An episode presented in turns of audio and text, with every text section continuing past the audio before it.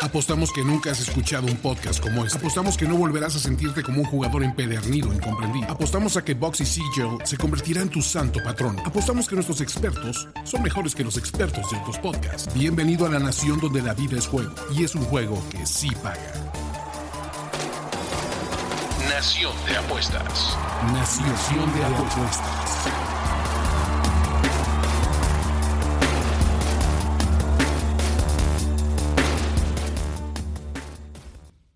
Después de unas muy merecidas vacaciones, Andrés Ornelas y su servidor Ricardo de la Huerta estamos de vuelta. Esto es Nación de Apuestas, primer show, Andrés, de la segunda temporada, ¿no? Con pretexto de que creo que ahora sí ya tenemos a la vuelta de la esquina la NFL. Bienvenidos, ¿cómo estás, Andrés? Sí, vale la pena decir que pues tuvimos la primera temporada, entre comillas, en donde hablamos más que nada de béisbol, de fútbol, soccer, del mundial, etcétera, etcétera. Y ahora sí, vamos con todo, Rich, a hablar de la NFL y obviamente no vamos a dejar de lado los otros deportes. No, por supuesto que no. Seguiremos haciendo el recuento y el análisis de toda la actividad deportiva, obviamente con un toque apostador. Pero, eso sí, Andrés, lo decíamos, el pretexto de que ya viene la NFL nos dio eh, la ocurrencia, la idea que queremos arrancar esta temporada con un previo. Hoy vamos a platicar sobre nuestro análisis previo para esta temporada 2023 de la NFL. Entonces, este es episodio especial donde nos vamos a concentrar, vamos a darles nuestra opinión de eh, algunos de los puntos más importantes para esta temporada 2023. Totalmente, creo que ya estamos suficientemente empapados de lo que queremos ver, de lo que podemos ver, de lo que sentimos que vamos a ver. Y de eso se trata, digo, vamos a hablar en general de, los, algunos equipos que pensamos, eh, pero creo que lo vamos a pegar bien, Rich. Medio apostador, pero también bastante analítico, ¿no? ¿De qué se va a tratar el programa de hoy, Andrés? Muy sencillo. Hoy vamos a platicar sobre los equipos que vemos sobrevalorados y subvalorados en la NFL para esta próxima temporada. Y ese va a ser el pretexto para hacer el previo. ¿Por qué lo hacemos así? Es una de las mejores formas de encontrar valor eh, al momento de, hacer nuestras apuestas. Entonces es el pretexto de hacer un previo con un toque apostador. No va a ser algo tan tradicional donde vamos a pronosticar campeones divisionales, Andrés, donde vamos a pronosticar eh, quién llega al Super Bowl, quién avanza a playoffs. Por ahí obviamente daremos algunos datos que nos interesen, pero la médula de nuestro análisis va a estar en detectar quién creemos que el mercado está subestimando y quién creemos, Andrés, que el mercado está sin ninguna razón eh, poniendo por arriba de sus capacidades. ¿A qué equipos los está destacando injustificadamente? Pues sin más, Rey, yo creo que nos podemos ir directo a la carnita. Venga, Andrés, pues vamos a empezar. Antes de arrancar, a mí lo que me gustaría dejar como una precisión bien importante, porque siempre que platicamos sobre equipos sobrevalorados o subvalorados, herimos los sentimientos, las susceptibilidades, Andrés, de las distintas aficiones. Pero ojo, el decir que un equipo está sobrevalorado no significa que decimos que es un mal equipo, simplemente que hay una percepción menor de la que hay allá afuera en el mercado. Los Kansas City Chiefs, Andrés, podrían ser un equipo sobrevalorado, incluso si son los campeones. Te pongo un ejemplo. Si alguien dijera, es que este es el mejor equipo de la historia, nunca se ha visto un equipo tan dominante como los Kansas City Chiefs del año pasado. Bueno, dirías, pues aunque hayan sido campeones, eso nadie lo, no, es, es, un hecho, es un dato, y aunque sean un gran equipo, eso nadie lo pone en tela de juicio, pues nos parecería una exageración decir que son el mejor equipo de toda la historia, ¿no? Me voy, me voy a ir un paso más allá, Rich. Yo creo que los equipos así de populares como los Chiefs, por ejemplo, como eternamente los Cowboys, siempre están un poquito sobrevalorados de cajón, porque Las Vegas sabe que la gente los va a apoyar, va a ir con los overs, va a ir con todo el spread, no importa que estén menos 14. ¿Estás de acuerdo, Rich? Creo que, creo que por ahí va también el mercado. Entonces, justo eso, y va a haber, puede haber un mal equipo que decimos, a ver, no estoy pronosticando que, por poner un ejemplo, eh, los Arizona Cardinals van a dar la sorpresa y ganar su división este año. Pero si nosotros en nuestro análisis decidimos que no son tan malos como lo ve el mercado, pues podría ser un equipo eh, subvalorado. Entonces, es un mal ejemplo, pero estoy de acuerdo No, no, no, justo esto, entonces piénsenlo así. Buenos equipos y malos equipos, los dos pueden estar sobrevalorados o subvalorados. Todo depende de la percepción, de las calificaciones, de la opinión que tiene el mercado. Después de esta mini explicación, Andrés, entonces ahora sí, ¿qué te parece? Vamos a arrancar con los equipos que vemos sobrevalorados. ¿Qué equipo tienes tú en la mira? Porque además un equipo sobrevalorado obviamente va a ser un candidato ideal para llevarle la contra eh, en el mundo de las apuestas deportivas. ¿Quién comanda tu lista para esta temporada 2023 de la NFL? Rich, la neta es que tengo varios en mente. Por ahí pensé inclusive en, como tú dijiste, ¿no? Equipos de hecho, a mí, por ejemplo, los Cardinals, con su cuatro y medio en el over-under, se me hacen un poquito sobrevalorados. Yo no creo que tengan ni para ganar eh, cinco. Pero de todas maneras pensé en otros. Por ejemplo, a mí el automático, el automático que tengo que llevarle la contra más veces que no esta temporada, es el que está de moda, Rich, el que estuvo en Hard Knocks, el que ahora resulta que Aaron Rodgers es el compañero perfecto, el que tiene un equipo perfecto, en el que tiene un coach, un coach perfecto, tiene un grupo de receptores perfecto y son los Jets de Nueva York. Creo que eh, el hype va mucho más allá de lo que debería de ir, Rich. Eh, inclusive por ahí, eh, si me comentas en cuándo está el over-under de ganados, porque está en, está en, una de las divisiones más difíciles de la NFL. Quiero empezar por ahí. Rich. Aaron Rodgers está a punto de cumplir 40 años. El año pasado no tuvo un buen año. Tiene una línea ofensiva, Rich, con muchos problemas. No se ha hablado suficiente de la cantidad de problemas que tiene la línea ofensiva de los Jets. Y además, tienen un calendario inicial bastante, bastante complicado. Al grado, Rich, de que yo pienso que podría pasar una de las... Eh, uno de los escenarios que yo me imagino, obviamente en los Jets me imagino a lo mejor tres escenarios. Pero uno de los que me, imagino es que puedan empezar a lo mejor la temporada 2, 4, por ahí, ¿no? 3, 2, 3. Y que Aaron Rodgers se convierta en el mismo Aaron Rodgers eh, pues medio nefastín que conocimos al final de su carrera en, los Packers, ¿no? Que se empieza a hacer un poquito sucio ahí el vestidor y que toda esta hype, toda esta armonía que según existe, según nos dicen los medios, pueda desaparecer un poco y puedan empezar a tener problemas en esa división tan, pero tan complicada. No sé qué opinas tú. Me preguntabas por ahí del total de victorias. Eh, nuestros amigos de BetWMX, patrocinador de este programa, coloquen su over-under en 9.5 ganados para esta temporada regular, Andrés. Entonces, un poquito elevado si tomamos en cuenta que juegan en una de las divisiones más difíciles de la NFL según, según este año. Y además, Andrés, como campeón del Super Bowl, Betway nos paga 1400, un momio de 1400, 14 a 1. Es el séptimo favorito, el séptimo equipo con las mejores probabilidades de ganar el Super Bowl según la lista de Bedway. Entonces, uno, pues sí nos dice del talento que tiene el equipo, porque creo que eso es incuestionable, ¿no? Y que incluso un Aaron Rodgers promedio, ni siquiera tiene que ser en su nivel de MVP, sería el mejor coreback que ha tenido este equipo en, pues, no lo sé. Pues, no sé en su historia, pero al menos en los últimos 20 años, definitivamente. 30, ¿cuándo fue Joe Neymar? Em, pero coincido en muchos de los interrogantes, de, los, de los eh, signos de interrogación que tú marcas. Hablabas del calendario. Andrés, los Jets tienen su semana de descanso en, en la jornada número 7, en la semana número 7. Pero antes de eso, checa su calendario. Semana 1, reciben a Buffalo. Dificilísimo. Semana 2. Yo, estoy, perdón que te interrumpa, yo estoy convencido, yo le voy a llevar la contra, ese, ese va a ser uno de mis picks de la semana 1, porque estoy seguro que el público va a ver con los Jets. Semana 2 visitan a los Dallas Cowboys en un matchup que es terrible. Semana 3 reciben a los New England Patriots. Semana 4 reciben a los Kansas City Chiefs. 5 visitan a los Denver Broncos. Y semana 6 reciben a Filadelfia. Andrés, fuera del partido contra los Patriots, que además se va a jugar en Nueva York, no me sorprendería, no, no sé si vayan a ganar o perder, pero que salgan como underdogs en esos cinco encuentros o en cuatro de esos cinco encuentros. Entonces este equipo probablemente llega a su semana de bye con un récord de dos ganados y seis perdidos y en serio una montaña gigantesca, dos y cuatro, perdón, dos ganados y cuatro perdidos y una montaña gigantesca que escalar si pretende al menos aspirar a los playoffs. Rich, la verdad es que es interesantísimo porque tú puedes decir 2-4, ¿no? A ver, los Broncos y los Patriots, si quieres. Puedes escoger cuáles, cuáles pueden ganar de esos, de esos seis partidos. Pero inclusive me imagino un escenario en el que pierdan contra los Patriots. O sea, estamos hablando del el mejor coach defensivo de la historia contra Hackett, ¿no?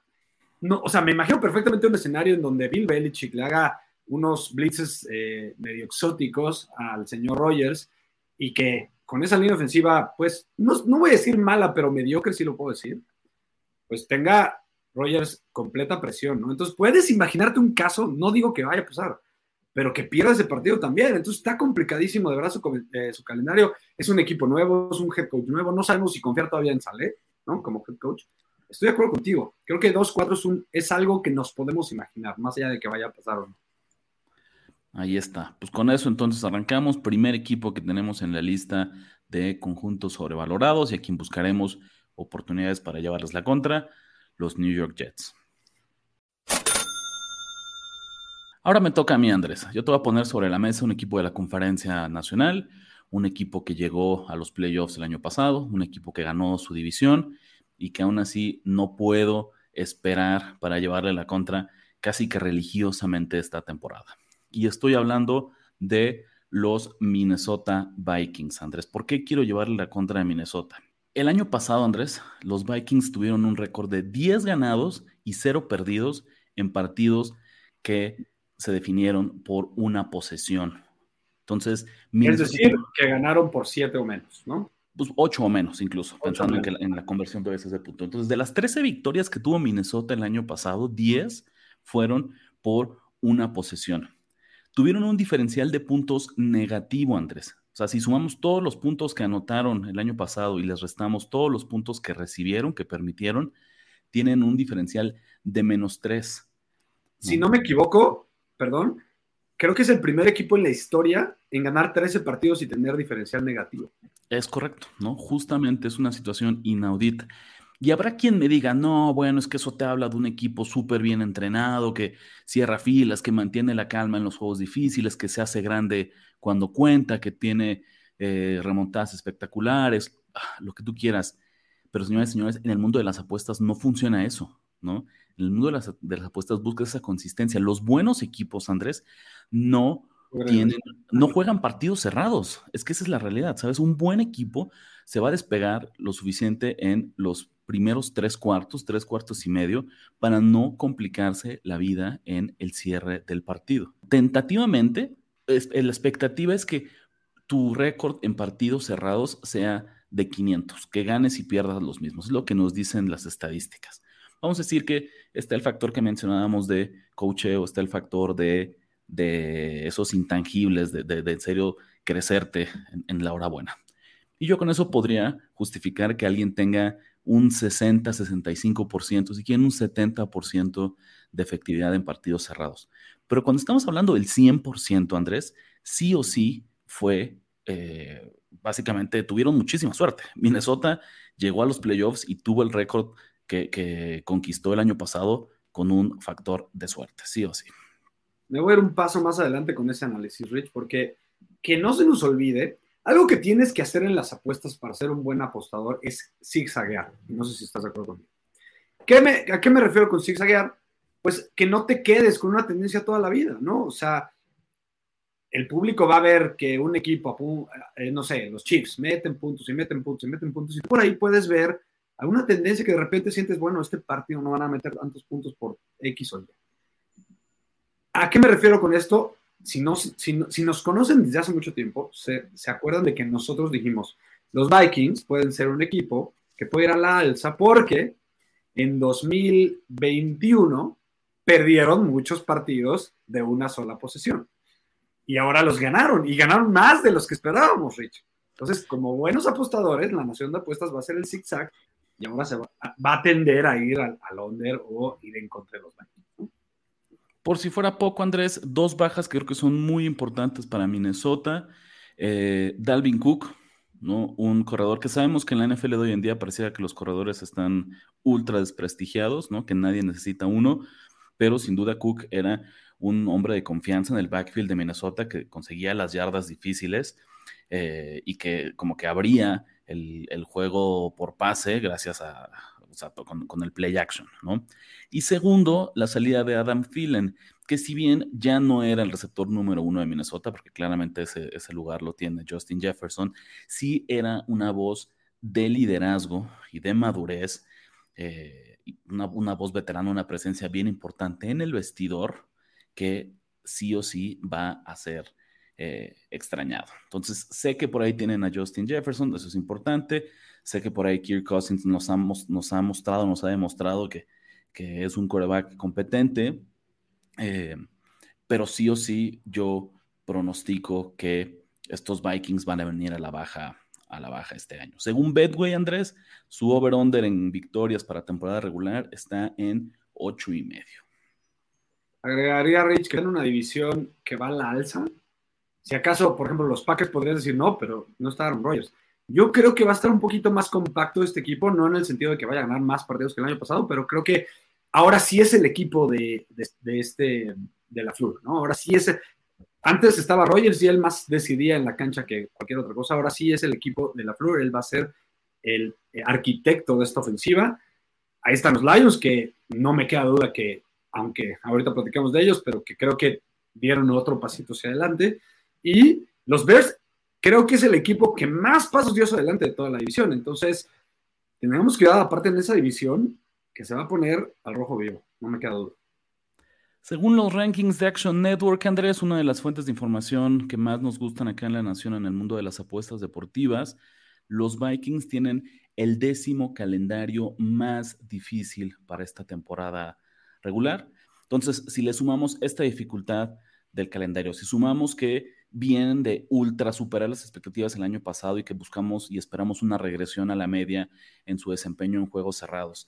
Si buscamos y platicamos de las salidas importantes que creemos que tuvieron en, este, en este offseason, si tomamos en cuenta la dificultad de la división, como lo mencionaba Andrés, y si tomamos en cuenta que, para nadie le va a sorprender, cuando buscamos las métricas avanzadas del desempeño del año pasado, Minnesota fue número 27 en DBOA, que ya saben que es esa estadística que nos fascina aquí en la Nación de Apuestas, que básicamente pondera eh, y, toma en cuenta cómo estás obteniendo tus yardas. Un ejemplo muy sencillo es, no es lo mismo obtener 20 yardas en primera oportunidad, en primero y 10 en tu yarda 20, cuando la defensiva rival está permitiendo eh, o va a jugar de manera como muy cerrada, a obtener 20 yardas en tercera y 25, ¿no? Cuando vas eh, perdiendo por dos, tres touchdowns, cuando el rival pues simplemente te va a dar colchón, te va a dar los pases fáciles, te los va a regalar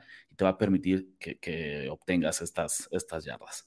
Para el, box score tradicional da lo mismo, ellos solo miden una ganancia de 20 yardas. El DVOA lo toma en cuenta, lo, lo pondera, arma sus rankings y es una manera muy interesante y muy útil para nosotros los apostadores.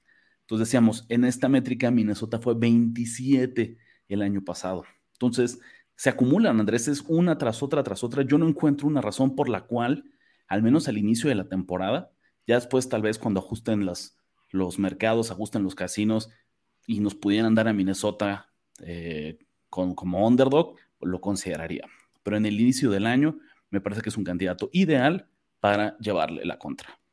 Yo nada más agregaría, acuérdense que el DVOA en letras chiquitas lo que nos sirve también es para decir, tarde o temprano va a regresar la media, ¿no? O sea, a lo mejor sobre, se sobrecalificó con lo que nos dice el DVOA según la temporada pasada, pero tarde o temprano los Vikings van a jugar más cercano a lo que nos dice el DVOA. Venga, Andrés, siguiente equipo. Ya llevamos dos equipos sobrevalorados, los Jets, los Vikings. Tercer lugar, ¿a quién traes en mente? ¿A quién traes en la mira? Justo hablé de los Lions. A ver, Rich, a mí los Lions se me hace que dieron un paso adelante, ya lo dije en este programa. Se me hace que es un equipo muy interesante, muy bueno, que tienen, ya tienen una buena colección de talento. Pero creo que nos estamos pasando un poco, nos estamos cayendo sobre la borda, porque y ahora ya les dimos automáticamente el mercado y el público la división. No, número uno. Ya todo mundo, todo el público y la tía de Rich decimos que van a ganar la división automáticamente. A ver, esperemos tantito, es una división complicada, ya dije de los Bears, ya dije de eh, los Packers, que tienen además un equipo sólido, un roster sólido. Va a ser complicado que los Lions, sobre todo pensando en que sí, creo que la, defensiva ha mejorado, pero, pero sigo pensando que es una defensiva bastante, bastante eh, endeble, Rich. Y aunque van a tener una defensiva, una ofensiva potente, perdón, eh, creo que tienen un calendario complicado y creo que de verdad los Lions son los Lions. Y ya sabes que yo no me voy a comparar a una franquicia que lleva década tras década tras década haciendo mal las cosas para que ya sea un equipo sumamente exitoso y ya lo pongamos casi casi en el Super Bowl. Hasta que no lo vea, yo lo tengo que ver primero, Rich. Y yo creo que automáticamente voy a poner a los Lions como un equipo sobrevalorado, aunque sea por poquito, porque sí creo que nos estamos yendo demasiado lejos, pensando en que ya es un equipo que va a ganar la división y que a lo mejor va a ganar hasta un equipo, un partido de playoffs. Creo que todavía tienen mucho que probar este equipo, Rich. Según Bedway, el over-under de los Lions en victorias para esta temporada está en nueve y medio. Muy alto, ¿no? Pues comparemos con lo de Minnesota, que fue el campeón del año pasado, que está en ocho y medio. Entonces, como que te, te va contando una historia. Y los Lions son favoritos para ganar la división, Andrés, con una cuota de más 130 o 2.3 en, sistema decimal. Andrés, desde 1993, los Lions no ganan su división y al mismo tiempo no son favoritos para ganar su división. O sea, estamos hablando tal cual de 30 años en que no había estas expectativas para Detroit. Y creo que eso es lo que complementa y lo que explica esta etiqueta que le estamos poniendo de sobrevalorados. Voy a repetirlo hasta el cansancio porque en serio yo creo que es lo más fácil que no quiero que la gente nos saque de contexto. No estamos diciendo que Dan Campbell sea un mal head coach. No estamos diciendo que, esté, que no esté cambiando la cultura de Detroit. La verdad es que los Lions han hecho las cosas muy bien, ¿no? Y la verdad es que eh, cuando tomamos el roster, Jared Goff, por ejemplo, es una gran sorpresa que cuando ya todos lo dábamos por muerto después del trade que, lo mandó de Rams a Lions, pues el señor ha sido todo un profesional, ha mantenido un nivel de juego altísimo y ha tenido este equipo eh, competitivo, ¿sabes? La línea ofensiva de Detroit me parece que eh, es de las mejores que hay, aunque no lo crean, sí podría ser una línea ofensiva top 10 en, sí. en, esta... sí. ¿No? Pues mira, ahí están tus top 5. Entonces, cuando tienes un quarterback que no comete errores como Jared Goff, cuando tienes una excelente línea ofensiva y cuando tienes un buen head coach, pues la verdad es que tienes los cimientos para tener un gran conjunto, ¿no? Por ahí que mejore un poquito la defensiva, que, el año pasado sí definitivamente fue su, punto débil, y es un equipo que, que va a ser competitivo, es un equipo que probablemente va a pelear en playoffs, pero insisto, Andrés, imagínate en qué mundo vivimos cuando ya estamos diciendo que los Detroit Lions están sobrevalorados. Esa es la ironía del mundo de las apuestas deportivas. Voy a repetir un poco lo que ya dije, pero yo soy fiel creyente, Rich, de las franquicias y de la historia de las franquicias que tiene que ver con la cultura ganadora. Tú lo dijiste, eh, Dan Campbell ha empezado, ¿eh? No, todavía no acaba de, imponer una cultura ganadora, porque, a ver, que no se lo sabía que no llegaron a el año pasado. Ese es el punto número uno, lo más importante. Sí, imagínate, todo este hype es con un equipo que ni siquiera calificó a playoffs el año pasado. En serio, es, es, un gran punto ese que mencionas. Entonces, eh, con todo y que van un buen camino, yo a las franquicias como los Browns, como los Jets, como los, no sé, dime otra, los Texans, yo tengo que ver antes de creer, para ver, porque lo más difícil que, que tienes que hacer en una franquicia así es cambiar la cultura. Ve a los Patriotas, se tardaron cuántos años de existencia en poner una cultura ganadora y ahora sí, ya se las creemos. Pero la verdad es que me cuesta trabajo pensar que los Lions ya nada más porque todos los estamos hypeando, ya son un equipo de, de playoffs eh, de playoffs exitosos, ¿no?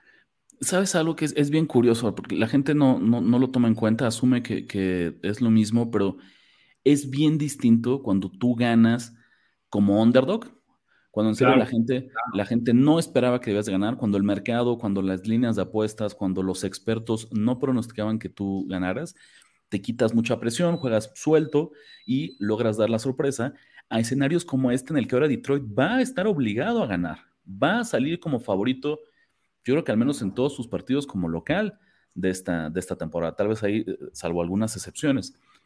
¿Cómo va a cambiar ese estado mental? Es un nuevo reto que el señor Campbell y compañía van a tener, al cual definitivamente no se han enfrentado antes. Cuarto equipo en nuestra lista, Andrés, me toca a mí. Yo voy a poner sobre la mesa a los Raiders de Las Vegas. Y esto es un caso muy curioso, pero voy a ejemplificar lo que les decíamos al inicio. Tú puedes ser un buen o un mal equipo y aún así estar sobre o subvalorado. Entonces ustedes van a decir, ¿cómo demonios estás diciendo que los Raiders están sobrevalorados si en realidad pues nadie espera nada de este equipo, ¿no? Y lo vemos justo en sus pronósticos. Bedway tiene sus altas y bajas, el over-under de victorias de temporada regular en siete y medio. Y además, Andrés, el siete y medio está súper cargado en las bajas, te paga menos 200 o 1.5. ¿Sabes? Entonces, básicamente eh, todo el mundo le está pegando las bajas. Todo mundo, exactamente, ¿no? Y yo creo que con justa, justa razón, porque, a ver, Andrés, es un equipo que está en otra de las divisiones. Probablemente, si la AFC Oeste no es la mejor división de toda la NFL, es por culpa de los Raiders. Es una división que tiene tres grandes equipos en Chiefs, en Chargers, en Broncos y un pilón que, insisto, termina de, estropearles así el, título de ser la mejor división de, la liga. Pero, ¿qué significa? El jugar en una división tan difícil que además este año tiene un calendario, un, enfrentamiento brutal. Los Raiders, Andrés, tienen el cuarto calendario más difícil de toda esta liga. Entonces, eso a mí me parece algo muy, muy complicado. Segundo, las Vegas está apostando todo el éxito de esta temporada en la contratación de Jimmy Garoppolo como su nuevo coreback titular. Y la verdad es que yo tengo, por, por muy bien que he hecho las cosas en San Francisco, yo tengo mucho miedo de ver cómo juega Garoppolo fuera del esquema de... Del eh, cobijo de, de Kyle Shanahan. De Kyle Shanahan, exactamente, ¿no? Eh, entonces, la verdad es por ahí, dime qué cosas buenas, ¿de dónde nos podemos agarrar de los Raiders? Para pronosticar algo positivo esta temporada. A ver, dijiste el 7 y medio, dijiste el under en los 200, que no se nos olvide que eso quiere decir también que Las Vegas está muy cerca de bajar un partido y de ponerlo en 6 y medio. Eh, la verdad, Rich, estoy completamente de acuerdo contigo.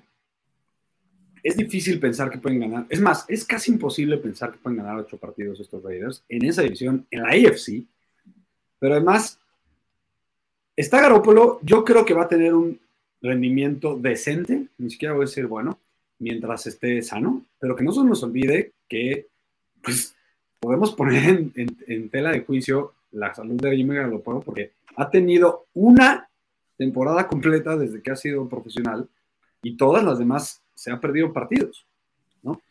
Eh, ok, también tiene a McDaniels, que también tenemos muchas dudas de él, si no es que ya podemos decir que es un mal head coach, ¿no? Otra cosa importante, mira, se me hace curioso que no, no mencioné a los Raiders en esta lista que dije de los Browns, los Jets, porque los Raiders sin duda están en esa conversación de los equipos más, peor manejados en los últimos 30 años, si quieres, Rich, a lo mejor dije de demasiados años, pero a ver, desde que Al Davis se hizo viejito, ¿no? Desgraciadamente, y desde que el hijo em, maneja a los Raiders, han sido una franquicia de las peores manejadas de toda la NFL. Y ahora, ¿tienen buenos jugadores? Sí. Tienen por ahí a Max, Crosby, tienen por ahí a Davante Adams, que por cierto no está cómodo el equipo. Tienen por ahí a, sobre todo jugadores a la ofensiva, tienen muy buenos, a Josh, Jacobs.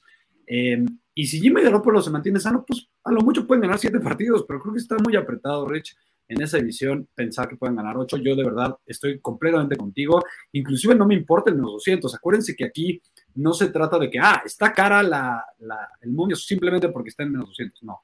Se trata de ganarle a las probabilidades implícitas que nos da el casino. Yo creo que las probabilidades están mucho, mucho más bajas, inclusive que ese momio. Fíjate, Andrés, algunos interrogantes, algunos signos de, de interrogación que me preocupan mucho para los Raiders esta temporada ya lo decíamos, el caso de Jimmy Garoppolo, que él nunca ha tenido éxito, es una realidad, fuera del el esquema ofensivo de Kyle Shanahan. ¿Coincides conmigo? No sé, porque él lo, o sea, no ha tenido, no ha tenido mucho juego, ¿no? O sea, no sabemos. Pues, pero es justo entonces podemos decirlo que como tal. Con los Patriotas se fue 2-1 récord, o sea. pero no, podemos, no lo podemos valorar por tres partidos. Entonces, ese es mi punto. Que, exactamente, es mi punto. Ese es mi punto. Como no ha demostrado, vamos a decirlo así. Jimmy Garoppolo no ha demostrado absolutamente nada fuera del esquema ofensivo de Kyle Shanahan. De acuerdo. Ahora es un cuestionamiento, es una duda. Ahora vamos al head coach. Josh McDaniels, Andrés, no ha demostrado absolutamente nada fuera de Nueva Inglaterra y de Nueva Inglaterra con Tom Brady. Exacto. pero, además, ya, o sea, ya tuvo una oportunidad de head coach en los Broncos y fue, fracasó rotundamente. Entonces ya podemos decir que fracasó con una buena muestra de partidos, ¿no? Venga.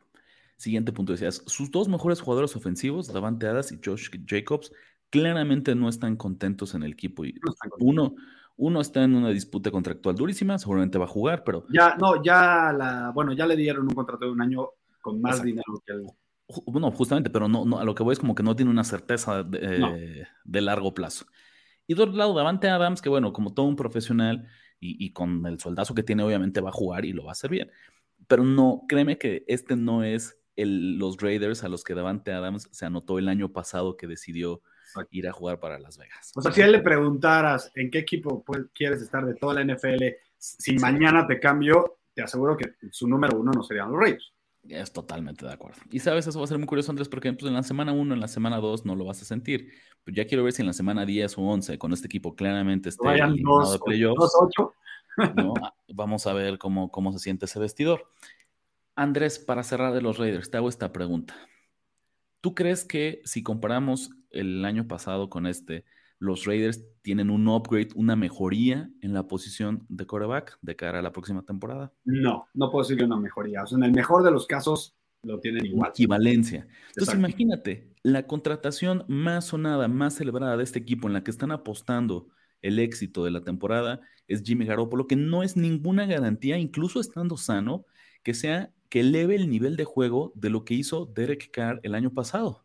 Entonces, sabes, como que eso es todo lo que me dice de cómo este equipo en serio, eh, si de por sí nadie, nadie pronostica nadie, nadie, nadie aspira a nada, pues yo vengo a decirles que la vara está todavía más baja de lo que ustedes están imaginando y es uno de estos equipos que aunque en el papel sean malos, yo no tendré miedo en llevarles la contra, incluso si de repente por ahí me topo con spreads eh, cercanos al touchdown. Totalmente, porque, porque por más que nos den el 7 y medio, yo creo que nos van a dar también, o sea, van a ser muy, muy seguido underdogs y seguramente con muchos puntos a favor, porque ve la división en la que está. Para cerrar esta lista, Andrés, de equipos eh, sobrevalorados, no pude evitar la tentación de nombrar a los New York Giants. Sé que va a haber quien lo sorprenda, pero después de el gran año que tuvieron en 2022, que valió que Brian Dable fuera nombrado head coach del año, llegan a esta temporada con una expectativa de ocho y medio victorias en temporada regular, según, según Bedway. Pero al mismo tiempo, Andrés, son el tercer favorito a ganar su división con más 650. Y ese sería mi primer argumento de por qué creo que este equipo está sobrevalorado. Y es porque juega en una división dificilísima, ¿no? tiene y comparte calendario con los Eagles, el campeón defensor de eh, la conferencia nacional, y con los Dallas Cowboys, Andrés, que tendremos muchas cosas que criticar a McCarthy, tendremos muchas cosas que criticar a Dak Prescott, pero definitivamente es uno de los mejores equipos de la conferencia nacional. Totalmente. Entonces, por ahí, ¿cómo decirlo? Es, me parece que este es un equipo que no porque no es, no es, no es demeritar lo que hizo Brian Dable el año pasado, pero es simplemente reconocer que jugaron muy por arriba de las expectativas y que entonces lo más probable y lo más lógico es que este año tengamos una regresión a la media y den un paso hacia atrás, porque no transformas por completo un equipo en un año, eh, ¿no? Justamente. Tema de las decisiones, me pareció un error garrafal que quien recibiera el contrato de largo plazo, o sea, Daniel Jones, ¿no?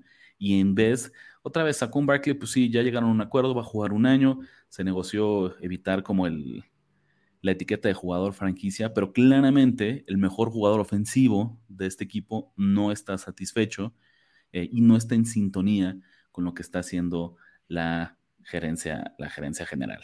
Por ahí, otra cosa que yo destaco muchísimo, ¿no? En el tema de su línea ofensiva, Andrés, ¿sabes? Es, creo que gracias al buen coacheo de Brian Dable logró esconder algunas de las deficiencias que tiene este, este equipo, pero a mí me parece que estamos entre una de las 10 peores unidades de eh, la NFL, ¿no?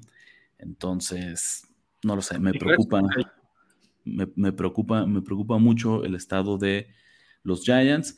Y otra vez, es más pensando en esta percepción pública que, que, el mercado asume que con un año de Brian Dable ya los transformó y ya son un equipo en, en, la línea a punto de hacer cosas grandes, cuando yo creo que en realidad más bien tuvo, sí jugaron arriba de las expectativas y, eso es muy de reconocerse porque sí veo ahí yo la, la mano de Dable, pero el destino a mí más lógico que para este año me parece más bien que es una regresión y que tengan un paso hacia atrás y que incluso ganen menos partidos de los que ganaron el año pasado.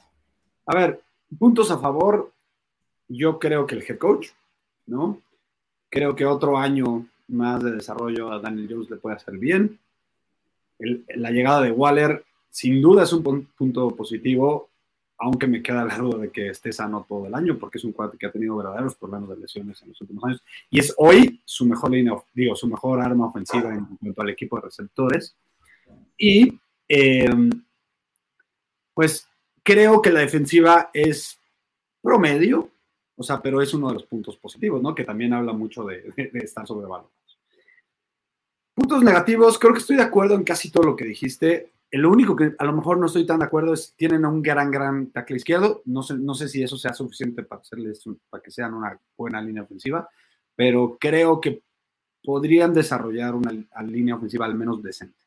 Ahora, su grupo de receptores en general es, dime tú, uno de los 5 o 10 peores de toda la NFL, ¿no? Yo creo. Eh, tienen todavía jugadores muy jóvenes que cuando, cuando superaste tanto las expectativas como lo hiciste en un año con un equipo joven, suele pasar que, a ver, hay tape. Eh, los equipos contrarios estudiaron más a estos equipos jóvenes, a estos jugadores jóvenes, y bueno, contrarrestan también un poco. Y en una, tú ya dijiste, la división es muy complicada. Tú mencionaste a, eh, a los Eagles, obviamente, ¿no? Es, yo creo que van a ganar la división. A los Cowboys, que sin duda es un gran, gran equipo. Y oye, se te olvidó mencionar que los Commanders, uno, ya tienen nuevos bríos con nuevo, nuevo dueño, ¿no? Y creo que también, no voy a decir que, que son un gran equipo ni que van a calificar, ni mucho menos, pero creo que va a ser un equipo luchón que va a dar guerra porque dieron un paso para adelante. Son un mejor equipo que el año pasado, eso no me queda duda alguna. Entonces, yo creo que está la gente ya dando por hecho que los Giants, porque tuvieron una buena temporada el año pasado, la van a tener otra vez y hay que tener cuidado. Este capítulo de Nación de Apuestas está patrocinado por Bedway MX. Regístrate en Bedway y aprovecha que tu primera apuesta no tiene riesgo. Si la ganas, el dinero es tuyo. Si la pierdes, no te preocupes. Bedway te reembolsa la cantidad para que lo intentes de nuevo. ¿Qué esperas? Únete a Bedway y empieza a ganar con la Nación de Apuestas. Después de esta pequeña pausa comercial, Andrés, vamos a darle la vuelta a la página y ahora vamos a invertir la situación.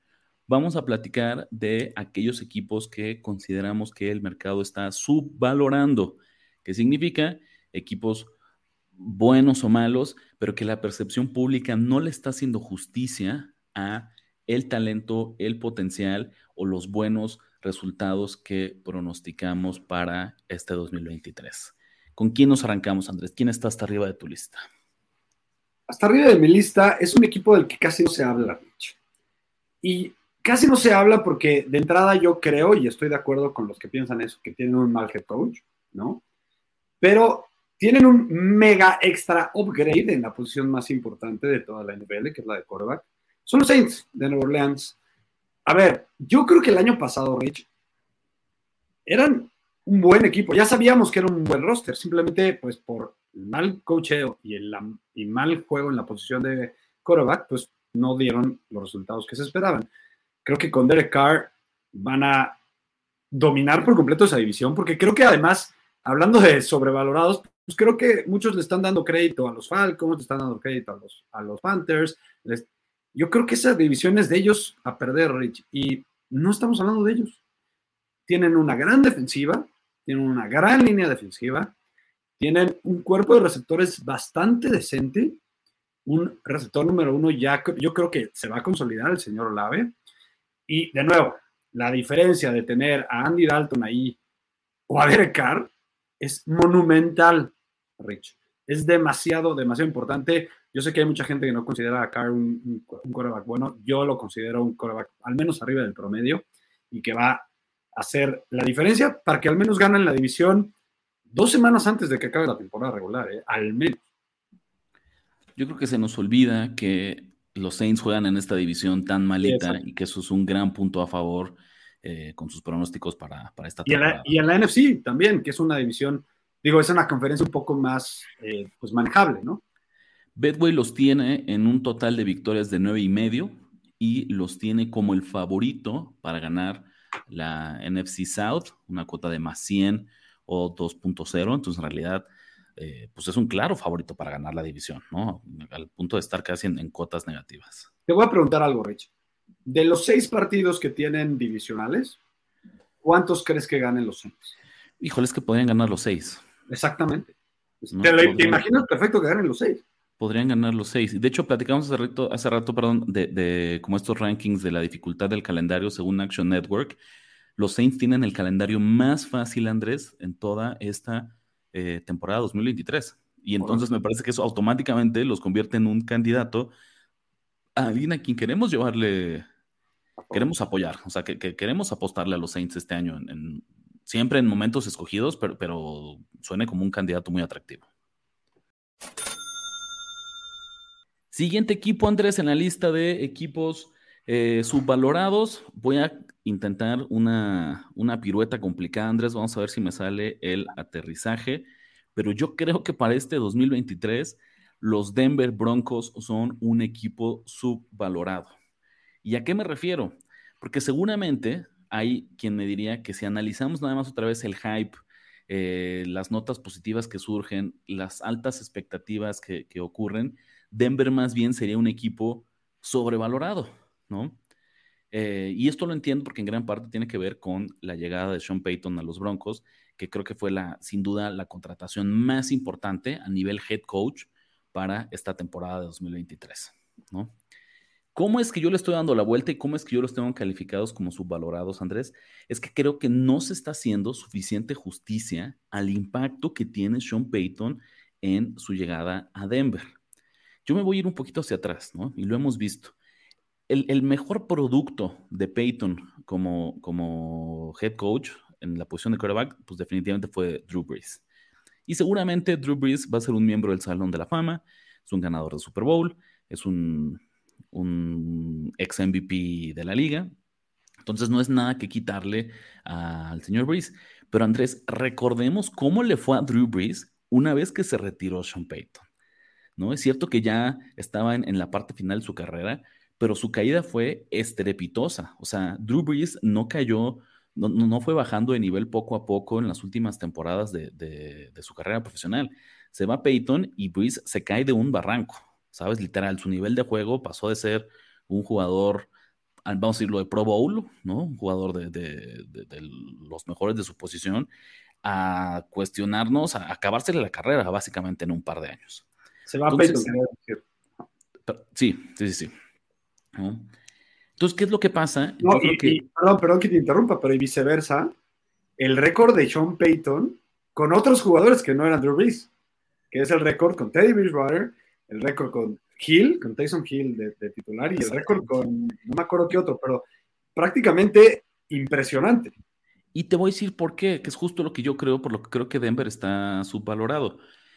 Algo que hace Sean Payton de manera extraordinaria es fortalecer y apuntalar las habilidades de los talentos de sus corebacks. Él siempre pone a sus corebacks en una posición de tener éxito. En el caso de Drew Brees, era crearle eh, pases cortos. Drew Brees nunca tuvo un gran brazo, pero era súper, súper este, preciso en sus lanzamientos. Entonces, ¿qué es lo que hizo Peyton? Creó una ofensiva en la que impulsara que pudiera tomar eh, esas ventanas cerradas en pases cortos y tuviera una eficiencia y tuviera un porcentaje de completos altísimo, ¿no? Pensemos en jugadores como el caso de Tyson Hill, Andrés. Tyson Hill, el éxito moderado, por llamarlo así, que ha tenido en su carrera, ¿no? O sea, Tyson Hill, su, su, tiene una carrera. No. pero pensémoslo así. Tyson Hill tiene una carrera, tiene un segundo contrato en la NFL por lo que ha hecho o por lo que hizo Sean Payton con él, que fue entender que era un tipo con una serie de talentos muy raros, ¿no? Como muy, muy, muy especiales, ¿no? Tal vez no era ultra sobresaliente en nada, pero como muy completo. Eh, y ponerlo en posiciones en las que tuviera, tuviera éxito. Yo no tengo ninguna duda que si alguien puede revivir la carrera de Russell Wilson, si alguien puede quitarnos el mal sabor de boca de lo que hizo Wilson el año pasado, es justamente Sean Payton. Y porque además, Andrés, eso destacó. ¿Cuántas veces lo hemos visto? La verdad es, no es ninguna sorpresa. Nosotros sabemos que Russell Wilson, cuando es letal, cuando es buenísimo, fuera de la bolsa de protección, ¿no? Cuando él sale de la bolsa de protección, cuando alarga la jugada y entonces se encuentra siempre libre a sus receptores eh, en el fondo de, la cancha. El año pasado, Denver Andrés Russell Wilson fue uno de los quarterbacks que menos intentos de pase tuvo fuera de la bolsa de protección. Nathaniel Hackett, no sé en qué estaba pensando, o más bien sí sé en qué estaba pensando. En vez de él adaptarse al estilo de juego de Russell Wilson, tenía la expectativa que Wilson fuera quien se adaptara a su plan de juego, a su playbook, al tipo de jugadas que a él eh, le gustaría tener. Yo estoy seguro que este año va a ser todo lo contrario, ¿sabes? Sean Payton va a tomar los talentos, las fortalezas de Russell Wilson y va a hacer jugadas a modo para que el quarterback de los Broncos eh, se luzca. ¿Cómo voy hasta aquí, Andrés? ¿Te voy convenciendo? ¿Coincides? ¿O tú estás en el, en el campamento de los que creen que los Broncos están sobrevalorados? De toda la lista, Rich, con todo que te ayudé ahorita tantito en tu argumento, es el único en el que estoy en desacuerdo, perdón. Porque no porque no porque no crea todo el argumento que tienes, por supuesto que me convenciste.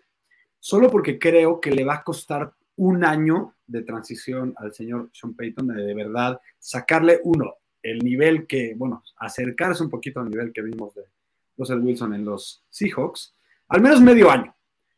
Y creo que, a ver, creo que, creo que le va a costar trabajo en esa división. Han tenido problemas de lesiones los Broncos. O sea, creo que tienen muchas dudas todavía, Rich, como para pensar que están subvalorados. Yo creo que están correctamente valorados. Ni siquiera pienso que están sobrevalorados. Digo, sí, sobre, sobrevalorados. Según las cuotas de Betway, Andrés, los Broncos tienen una expectativa de ocho y media victorias en temporada. Yo creo que van a ganar ocho. ¿Tú crees que van a ganar ocho? O sea, que van a estar abajito de ese pronóstico. Sí. Pues mira, yo incluso me atrevería a ponerle por ahí unos centavitos, o sea, no me parecería descabellado, más bien, si, si ustedes creen que los Broncos están subvalorados como yo, creo que una apuesta más inteligente a jugar el over de ocho y media victorias, es jugar a que ganan la división y te paga más 500 en Bedway. Ah, sabroso, sí. ¿no? Porque en serio, si en serio, si coinciden que, va a, abrir y, va a explotar el potencial de Russell Wilson, pues entonces más bien pensemos en que finalmente este es el año en que los Chiefs pierden, eh, pierden la división, no por otra razón, sino porque Andrés, pues tarde o temprano tiene que pasar, ¿sabes? Y, y, qué mejor este año en el que en serio ya después de, de, están gordos y felices después de ganar el Super Bowl y donde, a ver, crudos. Pues sí, ¿no? Y, pensaremos, digo, Mahomes sigue siendo el mejor jugador de la liga y, se requeriría de muchísimo valor para llevarle la contra. No lo estoy pronosticando por ahí. Pero es el valor. Pero es el valor que yo veo en esta apuesta. A ver, yo, otra, otra razón por la que no voy contigo en esta es porque yo estoy completamente subido al barco de los Chargers este Ya, Sí, no hay espacio para tener dos, grandes revelaciones en la, misma, en la misma división. Yo creo que está, no se ha hablado suficiente de, la adquisición de Kellen Moore a los Chargers. Ya, mira Andrés, y yo con esto, con esto eh, finalizo mi argumento hacia los, hacia los Broncos. Denver el año pasado tuvo una marca de 5 ganados y 12 perdidos. Muchos cercanos también, ¿no? De esos 12 perdidos, ellos hubieran ganado 7 si hubieran anotado al menos 17 puntos. Sí, sí, sí. ¿Sabes? Eran partidos en los que su defensiva limitó al rival a 16 puntos o menos Y aún así, perdieron. De acuerdo. Yo no veo ninguna baja sensible para la defensiva en, este, en esta. Me preocupa, ¿no te preocupa la línea ofensiva, por ejemplo? Sí me preocupa la línea ofensiva, pero otra vez lo que creo es, si Sean Payton entiende que para tener éxito lo que necesita es sacar a, Russell Wilson de la bolsa de protección, pues entonces creo que pueden enmascarar ¿no? y esconder las deficiencias que tienen en, en la línea ofensiva. ¿no? Ese es un poco lo que yo estoy estimando, y por eso que lo creo que están un poquito, un poquito subvalorados. Entonces, imagínate, yo creo que simplemente mientras la defensiva se siga manteniendo a ese nivel o un poquito abajo, ¿no? la llegada de, Sean Payton y el, la mejoría que yo espero en el nivel de juego de Russell Wilson me hace pensar que sí o sí van a anotar más de 17 puntos por partido y entonces van a ser un equipo mucho más competitivo de lo que fueron el año pasado. Digo, no creo que sea tan sencillo, pero estoy de acuerdo. Se me hace, o sea, se me hace un muy buen argumento con todo y que, si te das cuenta, no estoy tan en desacuerdo. O sea, pienso que van a ganar ocho, ¿no? O sea. Claro, claro. Venga, pues entonces, ¿quién más? ¿A quién más tienes tú en esta lista de, de equipos subvalorados para la temporada 2023? A ver, Rich, muy sencillo.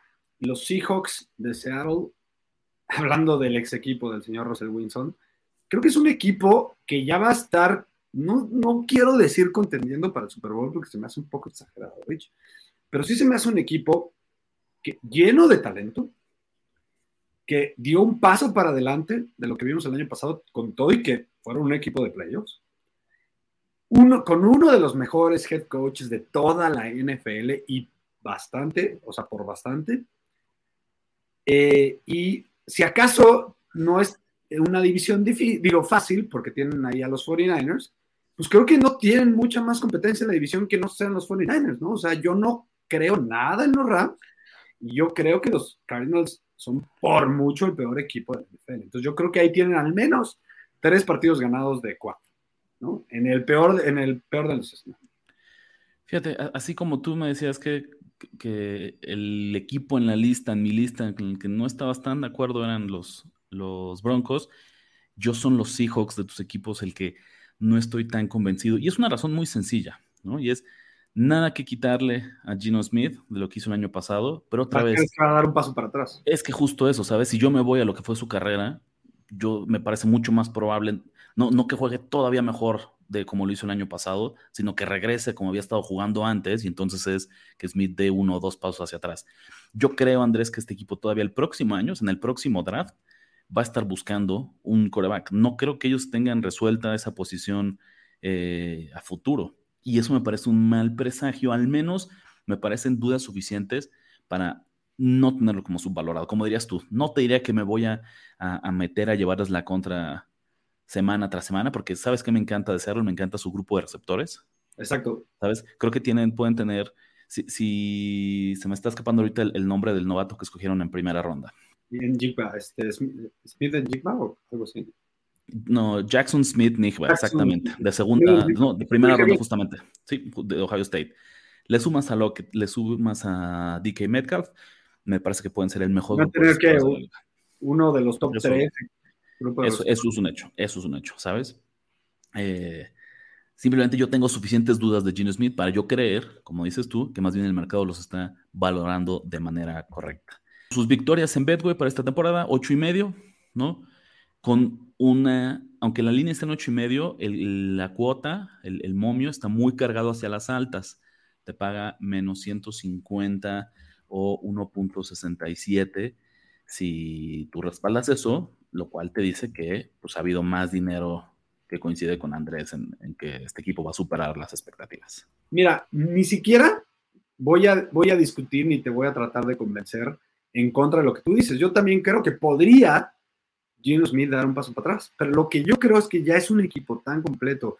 Creo que la defensiva tiene mucho, mucho talento. Sabemos que Pete Carroll además sabe hacer defensivas sumamente sólidas. Con que Gino Smith juega a un 80%, Rich, de lo que jugó el año pasado, creo que pueden superar las expectativas. Entonces, por eso no es que vaya en contra de lo que tú dices. Es simplemente, yo creo que con un Gino Smith manejador del juego, ¿no? Que es famoso ese, ese término, pueden hasta ganar la división. Hasta ganar la división, caray. No, bueno, ¿sabes, Andrés? Fíjate, creo que son entonces casos muy similares. ¿Cuánto pagas, por cierto? para que gane la división. Ahorita digo. Pero mira, curiosamente creo que son situaciones espejo a lo que me pasaba a mí con los Broncos. Si tú crees que este equipo va a hacer lo suficiente para ganar más de nueve partidos, pues en una de esas, la apuesta de más valor es, es jugar la división, está en más 200, 3.0. No está mal. No en realidad no es tan complicado, ¿sabes? No, no, necesitamos imaginar muchas cosas para que sea, o sea, no, necesitamos que Dios no lo quiera, Dios no lo quiera. ni, las voy a decir exactamente, porque eh, todo empieza con un mal año de los 49ers y Andrés es incapaz de, de, esas palabras no salen, ¿no? Desde de, su boca. Las está pensando y, de repente se, se pierde eso. Em, pero bueno, pues sí, sí coincido, ¿sabes? Si de repente ustedes se alinean más al análisis que trae Andrés, yo preferiría apostar a que ganan la división. A ver, es que si ganan 10 partidos para superar esa apuesta, puedes pensar que pueden ganar 11 o 12 y ganar la división, ¿no? O sea, no, es... Ya para, ya para tratar de pegarle la apuesta con 10, pues no la juegues tan cerrado, mejor juégale con más valor y piensa que pueden ganar. Si pueden ganar 10, creo que es muy fácil que puedan ganar 11 o 12. Vámonos rapidísimo, Andrés, ya con los últimos partidos, con los últimos equipos, perdón, para no, no alargarnos y ya cerrar esta edición especial. Mi siguiente conjunto en la lista de equipos valorados son los Buffalo Bills. Otro que pareciera difícil de considerar que son subvalorados, y digo eso porque si vemos su total de victorias está en 10 y medio, ¿no? Y es uno, me parece que de los más altos que tenemos en, en la NFL este año. Además, son favoritos para ganar la división. Pero imagínate, su cuota, Andrés, su momio para ganar la división, la AFC East, AFC East, está en más 120, 220, o sea, está en una cuota positiva, ¿no? ¿Y qué es lo que pasa? Yo siento que de repente ya nos olvidamos de los Bills, Andrés, que pensamos que ya se cerró la ventana de oportunidad de los Bills, oh, cuando me parece que siguen teniendo a uno de los mejores corebacks de toda la NFL, que siguen teniendo a uno de los mejores eh, entrenadores en jefe de toda la NFL, que siguen teniendo una de las mejores localías, ventajas de localía en NFL. Y de los corebacks. Sí, no, justo. O sea, ¿qué, ¿qué, punto débil, Andrés? ¿Qué le falta a este equipo? Ningún equipo va a ser invencible y es cierto que hay muchísima competencia en la conferencia americana, pero no me parece que tenga un, un, punto débil, un, un, foco rojo muy, muy importante que nos haga dudar de ellos. Mira, saludos a mis compañeros de triple cobertura, Ulises y Yaka. Ya tiraron a la basura los Bills. Dicen que hasta podrían quedar penúltimos de la división. Entonces, lo que tú dices, ya simplemente porque vimos crecer a los Dolphins, crecer a los Jets, entonces ahora resulta que nada más por eso la consecuencia es que los Bills son menos buenos. Y yo creo que si acaso han eh, han sumado talento, Rich. O sea, perdón, pero Dalton Kincaid por ahí, el ala cerrada eh, novato, creo que va a llegar a, empujar esa ofensiva. Les, hacía falta por ahí una presencia en el centro más atlética. Eh, creo que van, creo que con los madrazos han aprendido que tienen que correr más el balón. Y creo que Cook es un mejor corredor que lo que fue Singletary en la carrera de los Bills. Y, y, la defensiva sigue siendo bastante, bastante buena. Entonces te doy completamente la razón. Es de mis equipos favoritos para irle a favor. Y ya te lo dije, en la semana uno voy a que le ganan a los Jets.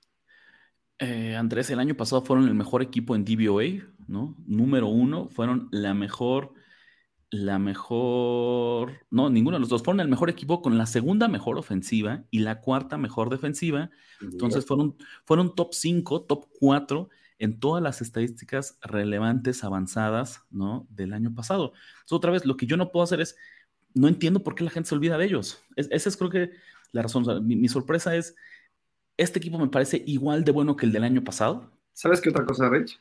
¿Qué onda? Perdón que te interrumpa, pero ¿sabes qué otra cosa? Creo que la gente se está dejando ir por su falla en playoffs.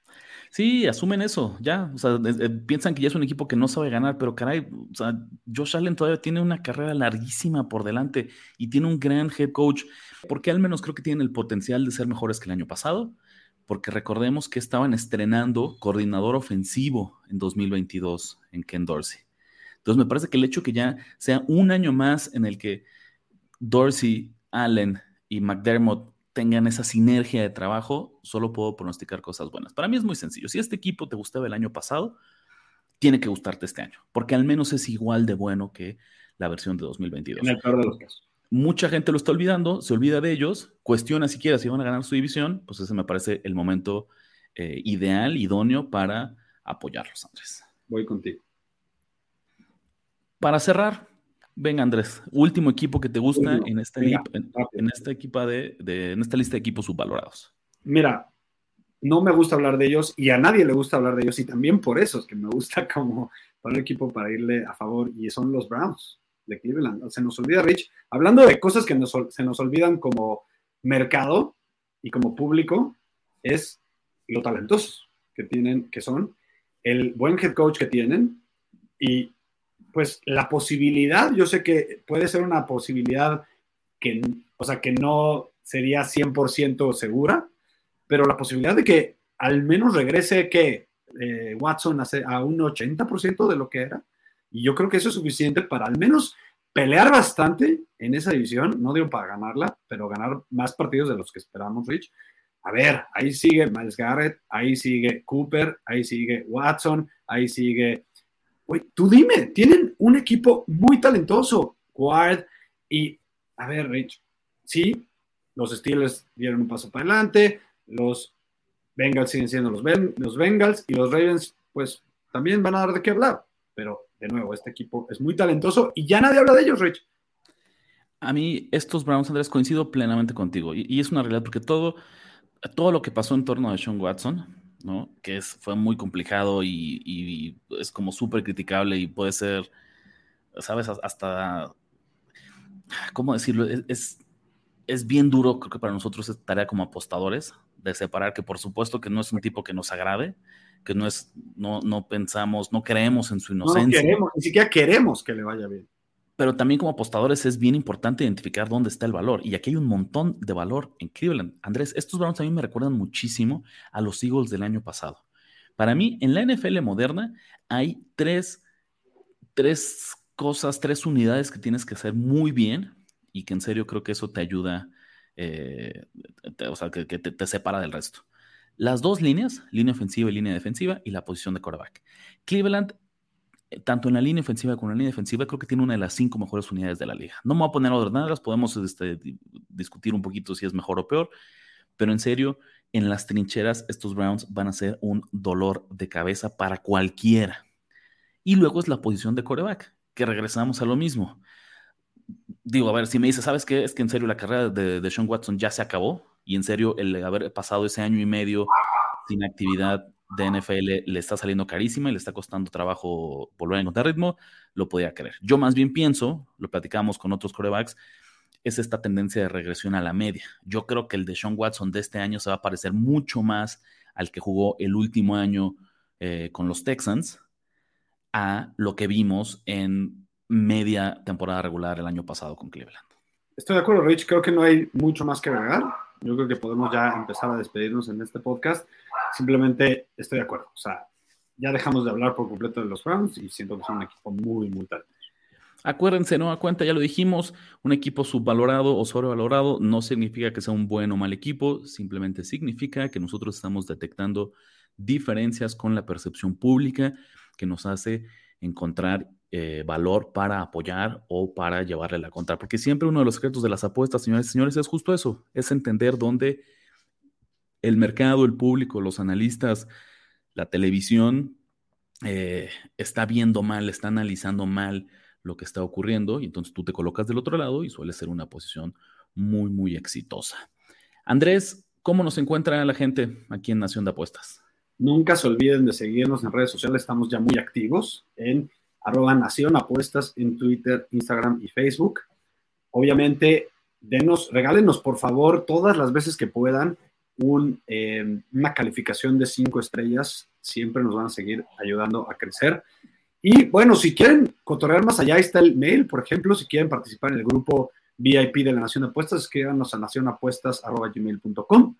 Y bueno, yo soy Andrés Ornelas, Andrés Ornelas H en TikTok y Twitter, Andrubis en Instagram y Ricardo R de la Huerta 17 en Twitter. No sé si quieras decir algo más.